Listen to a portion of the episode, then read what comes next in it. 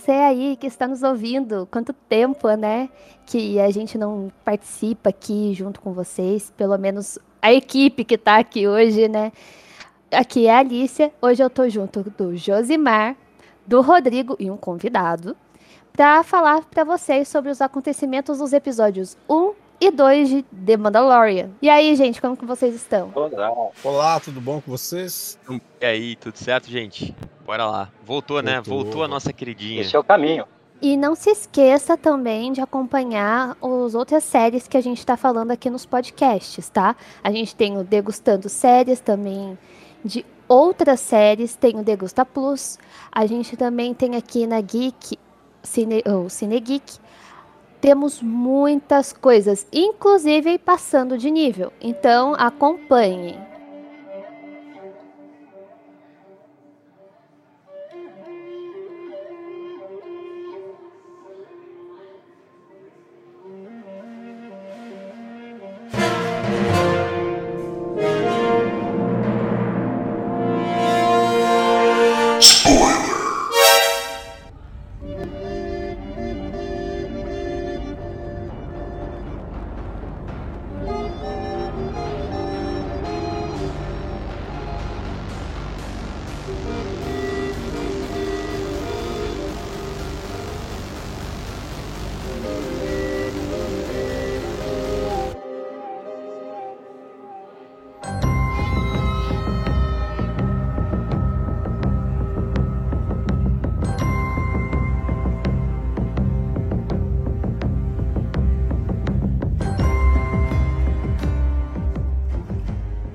Bem, gente, esses primeiros episódios aí, já que a gente vai falar já do 1 e do 2, já começa num, com a gente achando que é um flashback, né? Ali da, na cerimônia. Até a gente saber que não era um flashback. Exato, exato. Eu jurei que era, hein? Até a nave Apareceu no fundinho. né? É, e atualmente a gente teve uma mudança aí na equipe, né? Bom, até a gente já ressaltar aí que a gente teve mudanças na equipe. A gente não tem atualmente nem Dave Filoni nem John Favreau como diretores, apenas como os escritores roteiristas. Então, da antiga direção da série, a gente só tem a Bryce e o Rick Famuyiwa, que foi quem fez esses dois primeiros episódios. Que já deu um pontapé inicial maravilhoso aí. A gente tem aí, ó, co- como já falei, né, a cerimônia que a gente está vendo um- uma criança entrando para a doutrina, né, nesse quesito de se tornar um Mandaloriano, né, finalmente eles vai seguir o caminho, colocar o capacete, e a gente vê aí que acontece um negócio com eles que surge aí um, um ser mítico, né, da, da cultura de Mandalor. Exato, exato. Acho que, bem, os, os primeiros dois episódios, eles, eles já dão esse ar do que vai ser a temporada, né? É, a gente sabe que vai ser muito focado nessa, nessa mitologia de Mandalor. É, talvez, né, essa repovoação, planeta, ou uma guerra civil, novamente. Eu acho que já tinham vindo em algumas entrevistas que a gente teria é, muito mais Mandalorianos do que nas últimas temporadas. A gente veria muitos Mandalorianos nessa temporada. Acho que foi o John Favreau que falou isso, ou foi o Dave. Acho que em alguma entrevista. Acho que foi no, na, na, na se eu não me engano. Na, na entrevista que eles deram, que eles comentaram isso. Então, quando eles já falaram isso né, e mostraram o trailer, eu já pensei, na hora, né? Esse- essa temporada ela vai ser muito focada em Mandalore e na, e na cultura mandaloriana, na mitologia.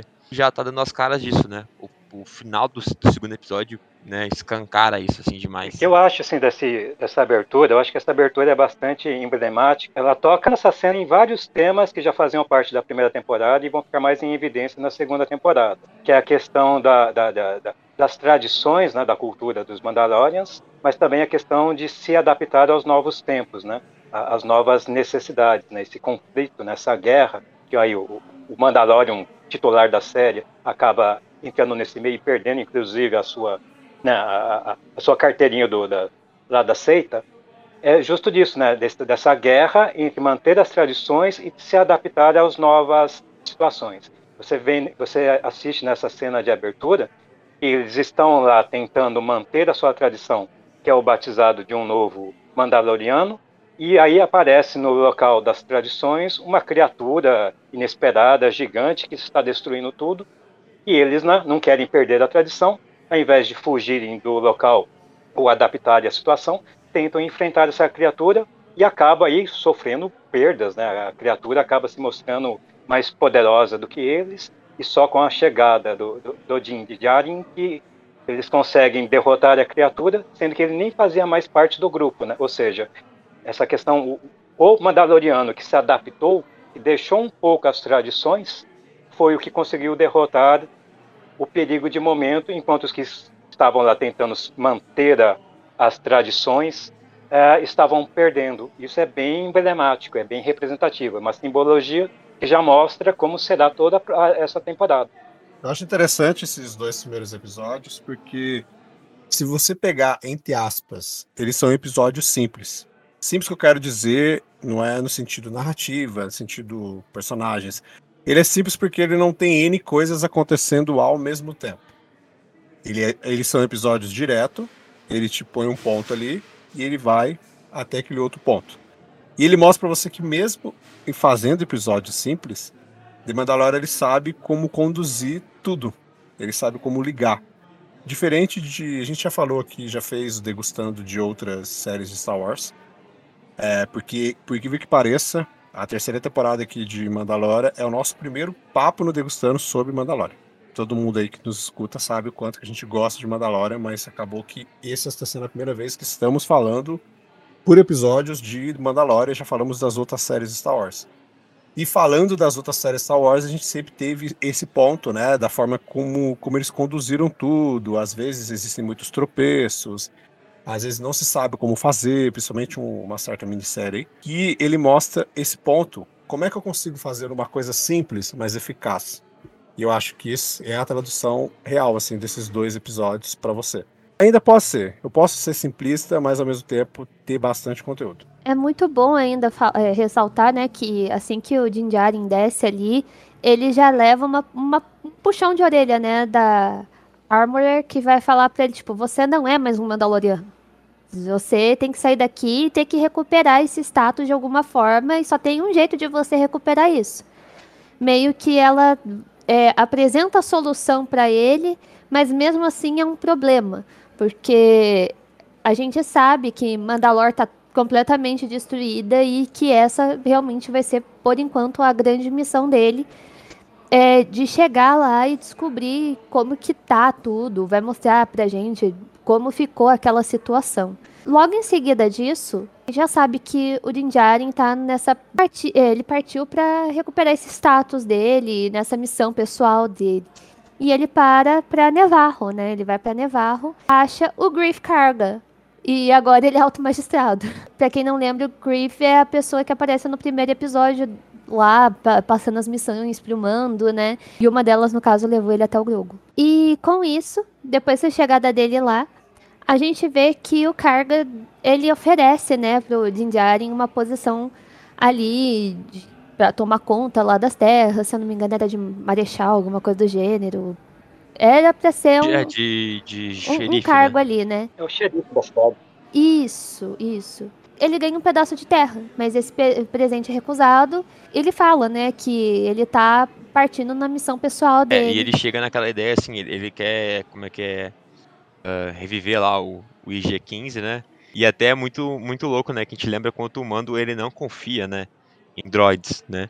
E aí quando ele passa a confiar, ele fica naquela, tipo assim, eu confio só nesse droid aqui, sabe? Então eu quero que esse droid é. aqui volte à vida, porque é nele que eu confio, eu não confio nos outros droids. Então, pô, muito da hora isso. E aquela cena ali do, da, de ressuscitando ali, é, me lembrou muito o Exterminador do Futuro, sabe? Quando o EG-15 está ali, tipo, sem a, sem a parte das pernas dele, assim, se arrastando e tal, e, e tentando a, atacar, né? Obedecer sua única única missão, né, que ele tinha ali de, de aniquilar, né, o, o Grogu e o Mando. É, pô, da hora demais, né?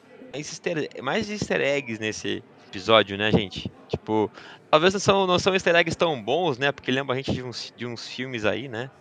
Mas estão ali. Você sabe que até essa parte eu acho que faz parte da temática da série, porque uma parte da temática da série, como é, é, é essa guerra entre a tradição e você se adaptar, né, criar algo novo, é muito importante quando o, o próprio robô acaba né, é, é, servindo como, como, como um caso que faz isso também. Ele começa, ele tem a sua programação, ele evolui como os, os Mandalorian, Mandalorianos precisam evoluir, ele se torna uma personagem que até aí o herói da série, que tinha a sua, a sua fobia de robô, acaba aceitando ele, e agora, depois que destruído, ele volta à sua programação né, é, é normal, né, a sua programação de origem, que é destruir aí ó, o seu alvo, que no caso é o Baby Yoda. E, é, então até o robô passa por um processo parecido com os Mandalorianos, e sobretudo o personagem principal da série está passando, que é a sua programação original, né, a sua crença, a sua cultura, a sua, né, a sua sociedade, né, as suas tradições, e mas também tendo esse desafio de evoluir, né, sair da sua programação original, porque no fundo esse grupo do Mandalorian é um grupo bem de quase que de seita, né? Eles são muito catequizados desde, desde o início, né?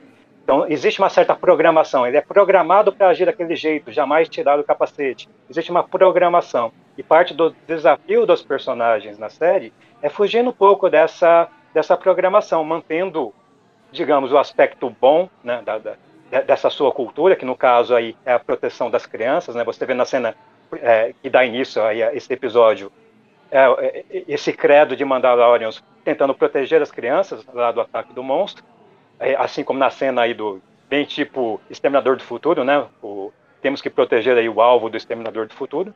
Então existe o aspecto positivo, mas também tem um aspecto negativo, que é ficar aí voltando aí na sua programação, digamos, mais maliciosa, mais negativa. Então o robô acaba representando isso também, né? Então acaba sendo um desafio para os personagens humanos e para os personagens robóticos, né? Será que eu sou capaz de evoluir e deixar a minha programação original se tornar algo mais? Exato, eu falei IG15, mas é IG11, né? Acho que eu errei a numeração. É IG11. IG11. Que é o Taika, né? O Taika é a voz É. Do... É verdade. As, as criaturinhas que eu falei que eram easter eggs da, dos filmes, né? Uh, de um filme, na real, né? Acho que só aparece naquele, naquele filme lá que a gente quer esquecer. O... Qual filme? Ascensão Skywalker. Isso, é, ah. é esse devaneio aí. Esse devaneio aí. Não. Existe é, esse filme? Que é, o, que é a espécime do Babu Freak, né? Que eu esqueci agora qual é o nome deles, mas. Anzelans. Anzelans, verdade, Anzelans. São muito, muito fofinhos, né? E até tem um ali que, que, que o. Que o é abraçado pelo Grogu. Ele vai sair daqui. Essa cena foi muito boa. É, Sai daqui, criança. Falando assim, na, nesse quesito dele ainda estar em Nevarro, né? O Jinjar ainda estar em Nevarro, a gente tem aí um grupo de piratas, né? Que resolve atacar uma escola que antigamente era um bar.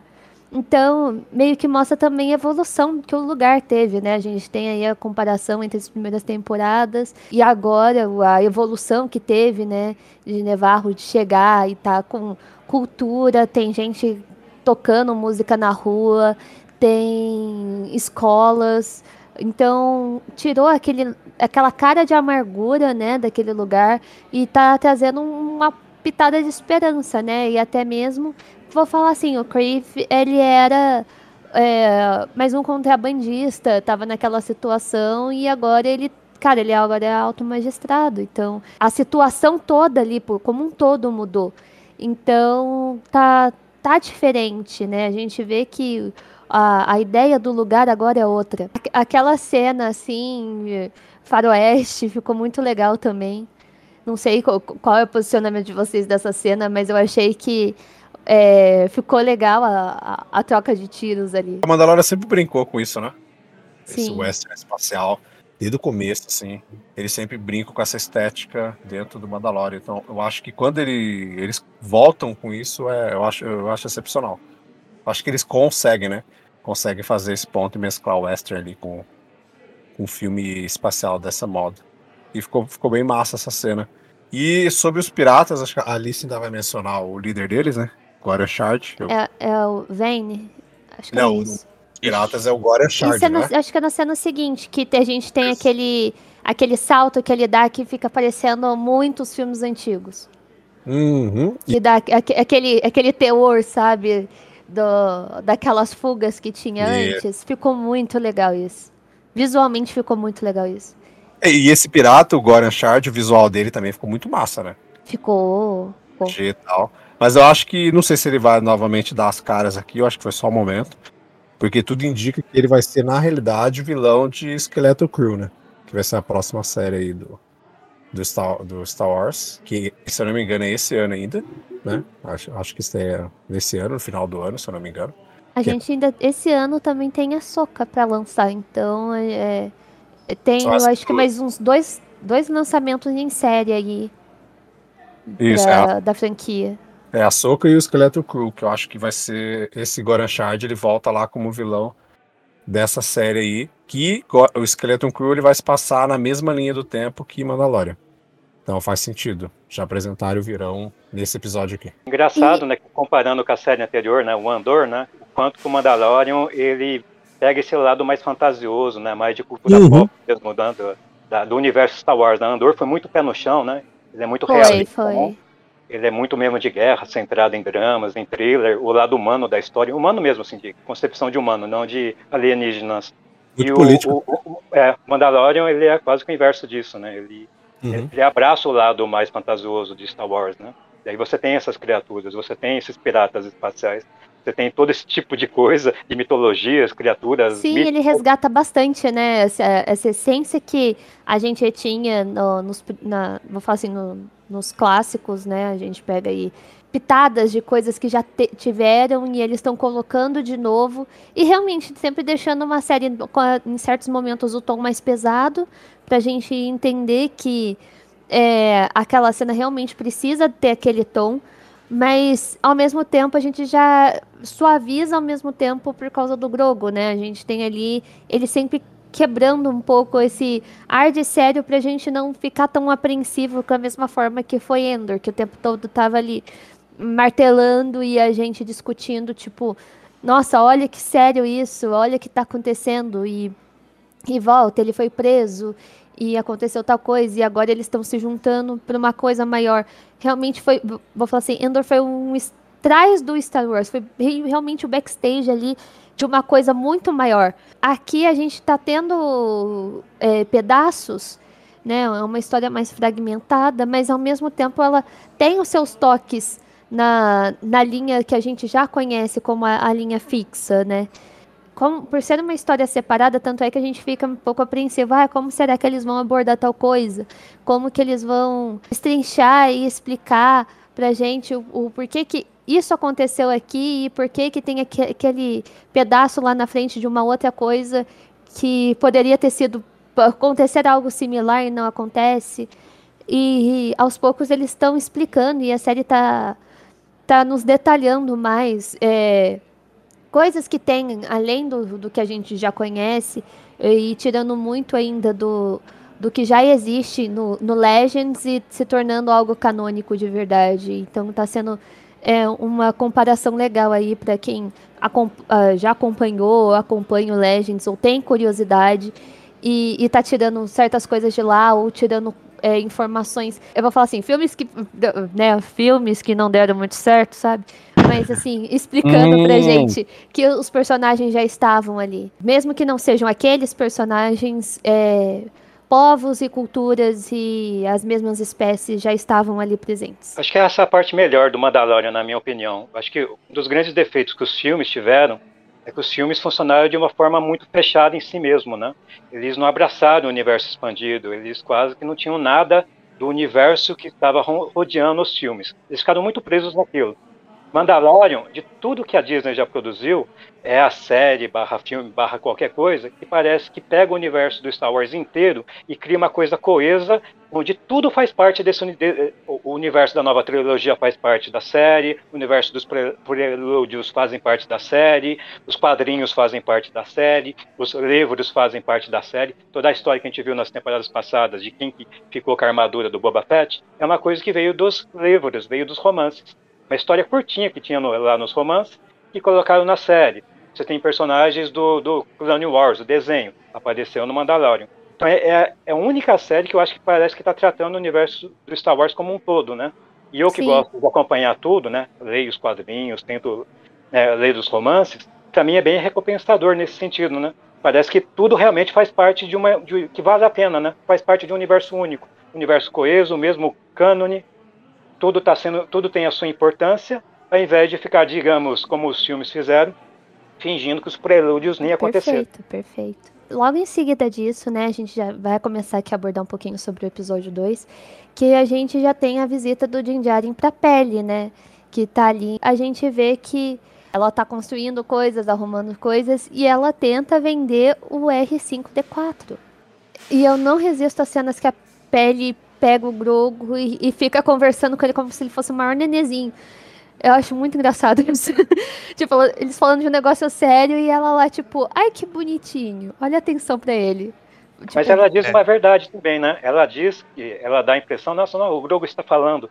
E é meia verdade, né? Porque ele está mais falante nessa nova temporada. Sim. Não está mais bruinho, né? Exato. Será que, será que havia um, um papai aí pro, pro Mandaloriano, hein? Imagina. É eu sou o seu pai, né? Eu sou o seu filho, né? Eu sou seu filho. muito bom. E ainda é muito engraçado esse negócio, porque quando a gente vê já o, o R5 na nave, parece que vai tudo errado. E ela, tipo, se finge de louca e fala: Não, pode ir, boa sorte, boa viagem. Vai lá que é tua, sabe? Ele é um droid aventureiro. É, vai, vai dar tudo certo. Foca nisso. E o mais legal é que quando eles chegam em Mandalor, tipo, é, o, o Din e a Bocatão falam a mesma coisa. Nunca foi assim. Isso daqui, tipo, é uma cena nova e, tipo, Mandalor era outra coisa. É, é, um ponto de vista que a gente tem de ambos os personagens quanto a Mandalor. Eles falam que não era daquele jeito. Então, a gente pode ir aí, tipo, a gente já teve coisinhas de Mandalor, assim, citadas, faladas e mostradas assim, é, para quem gosta de ler, ver, pesquisar certos conteúdos à parte. A única coisa que a gente tem até então ali, nesse primeiro momento de Mandalor, é destruição. Aí o R5 sai da nave e vai em frente, sempre em frente, até sumir. Aí você pensa, ué, porque a gente não sabe se dá para respirar ali ou não. Primeiro, é, era coleta de informações ali o droid foi embora e sumiu. E agora? Sabe? Você vendo a cara do, do Grogu, tipo, e agora também, sabe? Pro, pro Din E a gente vai dar um jeito aqui, eu vou sair e você fica aqui dentro, sabe? E eu vou lá ver o que, que aconteceu com, com o droid. Só para não deixar passar o que a Alice citou, o R5D4, para quem não se lembra, é o androide que aparece lá no primeiro filme da série, episódio 4, ele é o episódio que seria comprado lá pelo tio Owen, e ele acaba dando defeito, o C3PO uhum. o convence a comprar o R2D2 no, no, lugar, né? Então ele é um personagem que, digamos, está aí na série desde o início, né? Nunca teve, digamos, nenhum protagonismo, sempre apareceu como um easter egg. E agora, né, bem, bem aos moldes da, da série, né, que o Mandalorian parece muitas vezes os criadores brincando com seus bonequinhos do Star Wars, né? Eles têm a sua coleção e fazem esses encontros inusitados encontro inusitado da vez foi o, o, o Boba Fett da série, que é o Mandalorian, encontrando esse outro brinquedinho que fez parte do, do, do, universo Star Wars desde 77, que é o R5D4, e os dois partiram em uma aventura. Com a diferença que desta vez eles criam uma personalidade para esse robô. Esse robô é um robô medroso, né? Ele faz tudo isso com o maior medo, né? Muito bem colocado. Isso é realmente uma, um excelente easter egg, uma ótima um ótimo ponto, né, pra, pra você tocar nisso. E, e de novo, eles estão humanizando os droids, né, aos poucos. A gente tá vendo que é, vai muito além do, dos que a gente já conhece. A gente tá vendo que os outros droids também têm esse lado humano. A gente teve em Endor, a gente tá tendo aqui. E cada vez mais a gente tá tendo personagens diferentes, né, para agregar esse universo. E, ou seja, mostra também porque o, o, preconceito do personagem principal contra os androides às vezes é injustificado, né? E tem que notar isso, que os androides, digamos, os androides também são seres humanos. E né? quando eles entram ali na caverna, né? Logo de cara a gente não nota, a gente nota que o Grogu tá meio incômodo, né? Tá andando ali observando as coisas e ele se sente muito incômodo e se sente observado. E o Din Djarin em frente, sempre em frente, vamos ver o que, que tem, porque ele precisa entrar lá para resolver os problemas dele. E até que ele é capturado. E aí que começa realmente o brilho da criança, não é verdade? Exato, ele, ele, né, o Mando pede ajuda, né, pro, pro Grogu, tipo, o Grogu vai embora, pede ajuda pra, Bocatan, até meio num iniciativo, assim, sabe? Tava meio, meio delirando e tal, assim, não falou. Uh, foi a primeira coisa acho que ele veio, veio na cabeça dele e ele, falou, né? Aí foi muito massa ver, ver, acho que toda essa, essa interação dinâmica, assim, o Grogu, que a gente não tinha visto ainda, sabe? Ele entrar na nave, ele pegar e se mandar dali, ir até a Bocatã e por mais que exista, né, configurações de piloto automático e tudo mais, a gente sabe que a, que a nave tem dessas coisas, né? Tipo, a nave faz muito mais coisa por si do que o próprio Grogu. Mas vê aquela cena, tipo, é, ele vai lá onde está a Bocatã, aí ela vai até o encontro da nave pensando assim, putz, o que, que esse cara, cara, esse cara chato quer de novo? Já falei pra ele que eu não quero papo. E aí quando abre a nave, tá ali o Grogu ali, tipo, oi! Ela, what the fuck? O que, que essa criança tá fazendo aqui? tipo, de novo esse cara, meu Deus, não sai do meu pé. Quando você vê, what the fuck? É o tamanho do bichinho ali dentro. Ele só levanta, tipo, a, levanta a nave assim e bota a cabecinha pra fora, assim, oi. É aquela, alguma coisa deu merda pra ter vindo a criança, né? E que incrível é o alienígena robótico que colocaram pra prender o, né? aí o Mandalorian, né? Ele lembra muito o Grievous, é. né? da ideia do cyborg, né? Tem aquela pequena parte orgânica e o resto é um robô, né? E eu gostei bastante, porque quando eles voltam, aparecem certas criaturas meio grotescas ali na, na frente do Grogu, e ele lida muito bem com isso, tanto na ida quanto na volta. Quando a gente vê toda a questão do, do Darksaber, né, que na, na mão do, do Mando, né, do Din Djarin, fica muito pesado, a gente vê a leveza que a, que a Bocatan tem ao manusear a, o Darksaber. E, nossa, que lindo foi ver ela manuseando uma arma que ela sempre almejou tanto ter em mãos, né? Então ficou uma, uma cena muito legal. E é, eu vou, vou falar assim, eu não gostei muito da nerfada que, que deram né, no, no Din Djarin, porque basicamente virou um episódio de princesa, ele sendo resgatado o tempo todo. Deu espaço, vou falar assim, não, não achei que era necessário fazer isso para dar espaço para a gente ver de novo a Bocatan tendo seu brilho, né? Vou colocar uma aspas aí, ela vai ficar no, no lugar da cara Dune, já que a atriz saiu da série, né? Por, por motivos maiores. Tomou um espaço, ela tem força, a gente sabe que ela tem força bastante para não precisar é, diminuir um personagem para ela poder brilhar. Ela pode brilhar por ela sozinha. E eu gostei bastante da, da luta dela com aquela criatura lá, sabe? É, eu continuo pensando nesse fato, tipo, é, ter todo o, o arco de redenção do mando e ter que mergulhar lá no negócio da caverna e continuar aparecendo ainda é, os mitossauros lá pra ele, né? E a cara dela de chocada, né?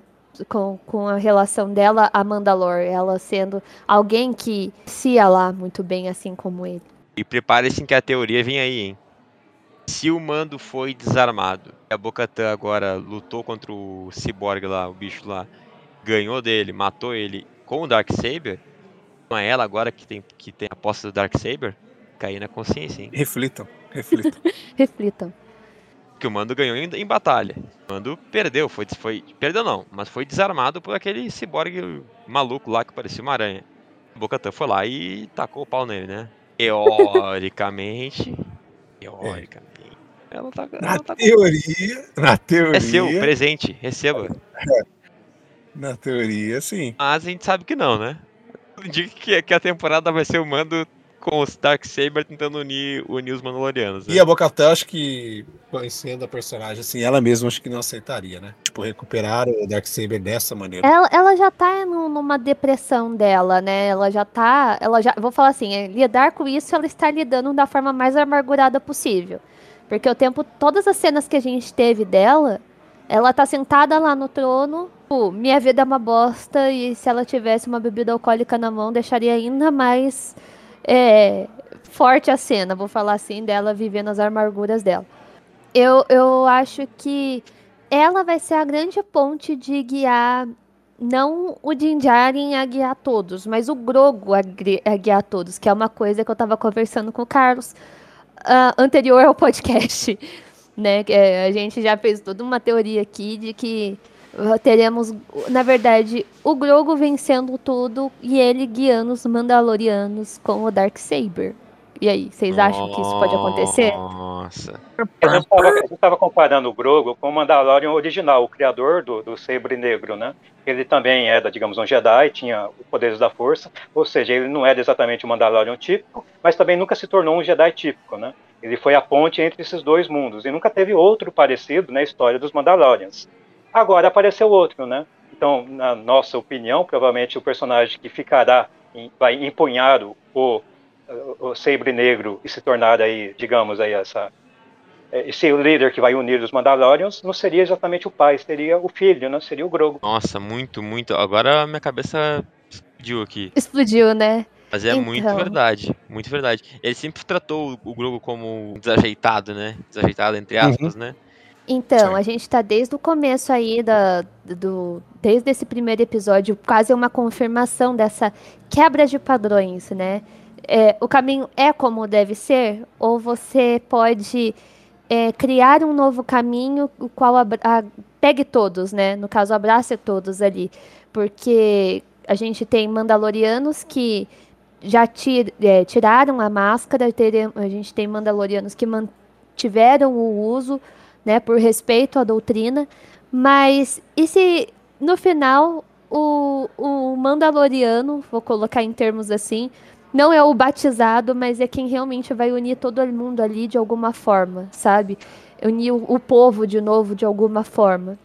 Não sendo necessariamente o Jinjari, mas, tipo, realmente alguém de fora ali não tá usando, sabe, a, o capacete, não tá usando outros meios. E ele, vou falar assim, querendo ou não, ele já tá unindo a Bocatan, que tinha um exército com ela, e agora ela perdeu.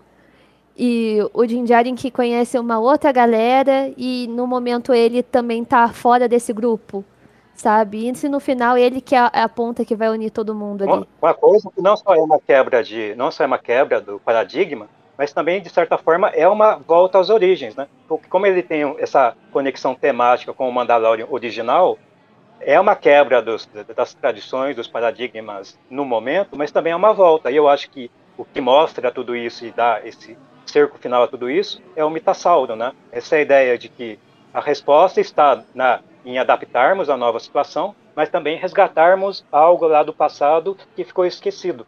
Eu acho que o Grogu representa isso. A gente tava falando a questão do Dark Saber ali, da, Bocatã. O Mando, ele é muito mais, tipo, religioso, assim, em relação à mitologia, né? É como se. É, ele, ele, ele segue a Bíblia, vou digamos assim. Ele segue a Bíblia sim, dos Mandalorianos. Pra ele aquilo ali é o que tá escrito e não existe. Não, não, tá certo. É, porque até é bom você ressaltar isso, porque tem um momento que ele tá conversando com a Bocatã e ela conta sobre o pai dela. E ele, no final, ele vira pra ela e fala, como deve ser. Aí ela olha pra ele, tipo, ah, pronto. Sabe? É, lá vem o, vem o cara é, que lá vem... curso. Sim. Mas eu acho que até por isso que ele parece mais enfraquecido e a Bocatan assume aí essa, esse protagonismo e o salva. Que eu acho que ele está tão cego e obstinado a, né, a ter essa, esse seu segundo batizado, né, para aí tirar os seus pecados, ele acaba não enxergando as coisas direito. Eu acho que ele ser capturado nesse episódio mostra um pouco dessa cegueira. Ao mesmo uhum. tempo que mostra que ele entra na água sem o menor cuidado e acaba caindo lá no penhasco. Sim, verdade. Fica também como uma metáfora, né? Ele ser engolido pelo fato do passado, de querer viver no passado, de vez abraçar alguma coisa nova. Sim, eu senti ele mais cuidado mesmo nesse episódio do que ele é normalmente em outros episódios, né? Ele está mais descuidado, né? Eu acho que isso eh, né, tem esse aspecto de, de, de, ele estar cegado, obstinado, né? Ele está seguindo é a salvação dele, ele não enxerga mais nada a não ser a sua salvação, que aqui no caso pode ser a sua perdição, se não tivesse a ajuda aí da Bocatã e do Baby Yoda. Verdade. Para vocês, o que vocês acham que pode acontecer aí no próximo episódio? É, para finalizar aqui o pod. Bom, eu acho que vai ser, talvez acho que pegando tudo que a gente falou agora no final, ser um pouco dessa mistura Mando ali com a sua cabeça dura em relação à mitologia e, e a Bocatã ali já mais des, descrente, digamos assim, não tão presa a essa coisa enferrujada.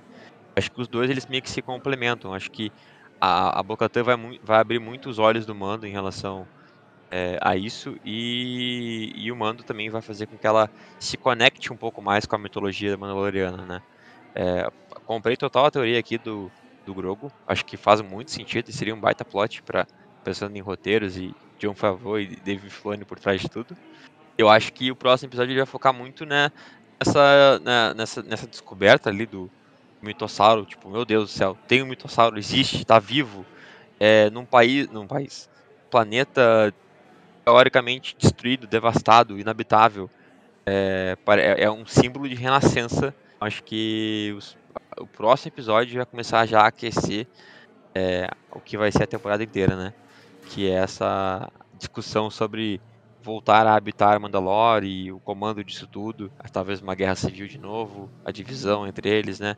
Eu acho que vai, vai se gerar um clima tenso ali entre a Bocatã e a Armeira.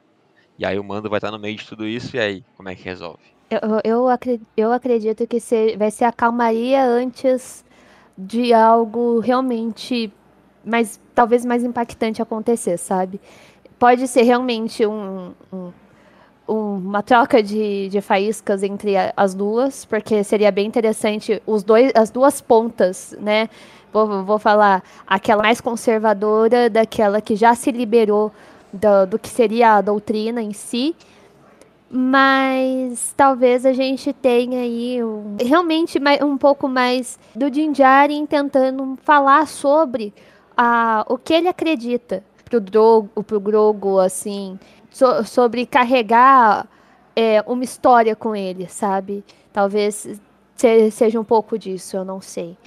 Talvez seja um, talvez, talvez seja um episódio mais calmo agora que a gente já teve um pouco dessa ação, né, mostrando que ele está ali em busca de saber quem ele é. Muito interessado em saber qual que vai ser o papel da Bocatã no restante da série, né? Ela, de certa forma, está vivendo aí a sua jornada do herói, né? Ela estava, ou pelo menos estava na fase que o herói, ele não aceita o desafio da jornada, né? Ele, não, não quero participar mais disso, não. E acaba sendo envolvido do mesmo jeito, né? Acontece aí na jornada do herói. Agora, exatamente qual é o papel, digamos, até político, digamos, até religioso que ela terá na série, estou muito curioso, porque existem várias vertentes, né, convergindo, né, você tem várias tribos, né, de Mandalorians, ela representa um só, ela tem todo um passado que está conectado com, digamos, uma tribo que não é exatamente uma tribo com, com, com um histórico muito bom, né, um histórico que está muito conectado à destruição do mundo de Mandalorian, então, o, quanto é da ser vista como uma heroína ou até como uma vilã pelos companheiros do, aí da, da, dessa seita do Mandalorian. Então, eu não sei exatamente qual papel que ela vai servir no, na série até o final. Se ela, ela, ela será uma heroína, se será quase que aí uma antagonista, de certa forma, a esse grupo, e outro papel ela pode ter, tanto na, na, na para o personagem principal, quanto para o Grogo também, né? Então, pro próximo episódio em si, ainda para mim ainda tá uma incógnita assim, do que que ele deve abordar de fato. Mas pegando tudo que vocês falaram, é, eu acho que ele deve ser um episódio mais tranquilo, deve ser uma preparação. O segundo episódio já foi bem agitado. É, o primeiro acho que é meio que uma mescla disso. Ele não é extremamente agitado, mas não, não é um episódio muito parado. Eu acho que o terceiro ele deve começar a preparação, deve apresentar mais Mandalorianos, deve surgir mais Mandalorianos por aí. Que eu acho que ele vai começar a preparar a divisão dos lados. Ele vai começar a ter esse ponto, a mitologia deve entrar em mais foco a partir daqui. Mas a divisão começa. A divisão dos Mandalorianos eu acho que vai começar a ser abordada. E eu acho que a Bocatã, o Carlos falou, eu acho que ela vai ser antagonista da terceira temporada. Não sei porquê, não sei se é só pelo sabre, mas não sei. Eu não sei dizer por enquanto o porquê. Mas eu acho que talvez aí embates até de diálogo entre ela e o, e o Mando, e eu acho que ela vai acabar sendo a antagonista da temporada inteira em si. E você que chegou até o final aqui do pod, não esqueça de comentar o que, que você achou desses dois primeiros episódios, o que você espera que vai acontecer nos próximos episódios. This is the way, gente. This is the way. This is the way. Não deve ser, que é BR.